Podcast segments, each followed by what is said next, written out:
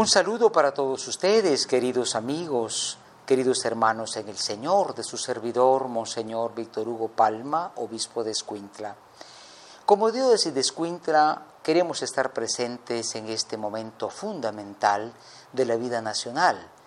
Queremos hacerlo como Iglesia Católica y amando también a todos los demás creyentes y personas de buena voluntad a tener presente que si elegimos bien, viviremos bien. Si elegimos bien, viviremos bien. Me permito repetir la frase porque lo delicado en tiempo de elecciones es hacer una mala elección. Una elección movida por intereses, porque es mi amigo, porque lo conozco, porque me prometió algo. La elección debe buscar ante todo el bien común de las personas. No puede ser una elección guiada directamente por un interés, diríamos, confesional, porque el Estado y la Iglesia o las iglesias son dos entidades diferentes. Hay muchos que toman el nombre de Dios para buscar votos, pero a la hora de tener el poder, con quien menos cumplen es con Dios y con los demás. En este documento, muy sencillo, que se llama precisamente Si elegimos bien, estaremos bien, la Iglesia Católica de la diócesis, quiere invitarlos ante todo a pensar que la política es un campo muy importante de la vida humana, de la comunidad humana. La política puede ser la forma más alta o una de las formas más altas e importantes de hacer el bien. Mientras una persona tiene más poder delegado por la comunidad, por la democracia, más bien puede hacer. Pero si hace un mal uso, el mal también será mayor. Por eso en este momento yo les presento este documento que es muy sencillo. Los católicos estamos en el mundo, no estamos fuera del mundo. Papa Francisco nos pide participar sanamente en una sana política, no involucrarnos en una política de corrupción, en una política que sea deformada en politiquería.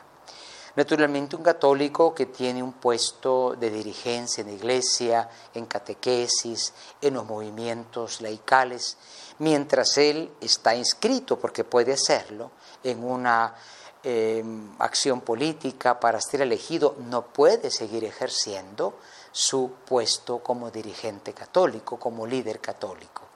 A dejarlo porque no podemos mezclar esas dos formas de atraer a las personas.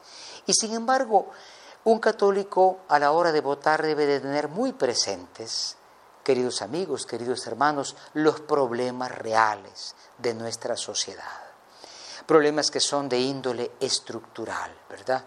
Un sistema de justicia que no funciona, una desigualdad material tremenda que no se debe simplemente a un mal funcionamiento, sino a malos corazones y que no son solamente malos corazones, la falta de educación y la falta de las oportunidades. El problema no es mucha población, sino pocas oportunidades. De manera que a la hora de votar hay que tener muy presentes las reales necesidades, nunca el interés partidista. Llegaré y me haré rico. Eso se llama la industria política, ¿no? Como que tú hicieras algo, un negocio malo para ganar mucho, dejando fuera la moral. Por eso la conferencia episcopal, que también está presente en este documento, nos recuerda que un candidato debe ser honesto y transparente, que muestre una coherencia de vida y se conozca por sus obras, que se comprometa con la familia y la defensa de la vida. No puede ser una persona abortista, eh, simplemente porque así lo hace en otros países. Una persona comprometida con el verdadero matrimonio, no experimentos matrimoniales del mismo sexo, mucho menos despreciar la vida humana. Una persona que conozca las necesidades, no solamente hable de ellas. Una persona que tenga propuestas claras y objetivas. Y en este sentido es un deber moral escuchar las propuestas de estas personas. Y estamos muy cerca de las elecciones, pero aún es tiempo de reflexionar.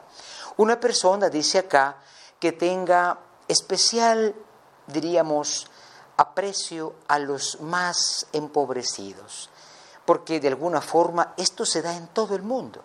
Pero en un país que se dice creyente, católico o no católico, no se puede dejar de cumplir lo que dice la carta de Santiago, ¿no? No se vale decir a tu hermano que te vaya bien y tu hermano tiene hambre, tiene falta de pan. Entonces no mezclo aquí argumentos religiosos con política, pero todo católico debe tener presente también su fe. No votar para una teocracia, para un gobierno de Dios. Esto no es bien. Dad al César lo que es del César y a Dios lo que es de Dios. Pero Dios también nos pide votar por alguien que trabaje por la reconciliación. Un país dividido en luchas, pues no, no puede ser un país que progrese. Alguien que busque el progreso integral y vuelvo a repetirlo, el bien común. El bien común es aquello que, decía Santo Tomás, es mayor que tú y tu pequeño mundo. Vayamos pues a participar como católicos. El Señor dijo de su iglesia que somos sal, luz y levadura, algo que tiene efecto. Demos sabor, iluminemos, hagamos que fermente la masa del reino en la búsqueda y en la construcción de la justicia. Y que en todo esto invoquemos el Espíritu Santo sobre aquellos que se han postulado, para que su corazón no se pervierta con intereses personales como tantas veces ha pasado. Y pidamos también para que nosotros no votemos de mala manera por quien nos convenga, sino que seamos honestos buscando el bien de los demás. En eso consiste el cumplimiento del Evangelio. Ama a tu prójimo como a ti mismo. Que María Santísima interceda para que toda esta tierra de Escuintla, tan compleja, con tanta violencia, reciba del Espíritu del Señor la verdad. Reciba la sabiduría que tuvo ella, Madre de la Sabiduría, ella interceda para que tengamos unas elecciones en paz, que no haya atentados, hechos de violencia, que simplemente delatan que se está buscando lo personal y no el bien de la comunidad. Ella interceda por nosotros y naturalmente la invocamos a ella que desde el cielo nos ilumina diciendo, Ave María Purísima, sin pecado concebida, muchísimas gracias por su atención.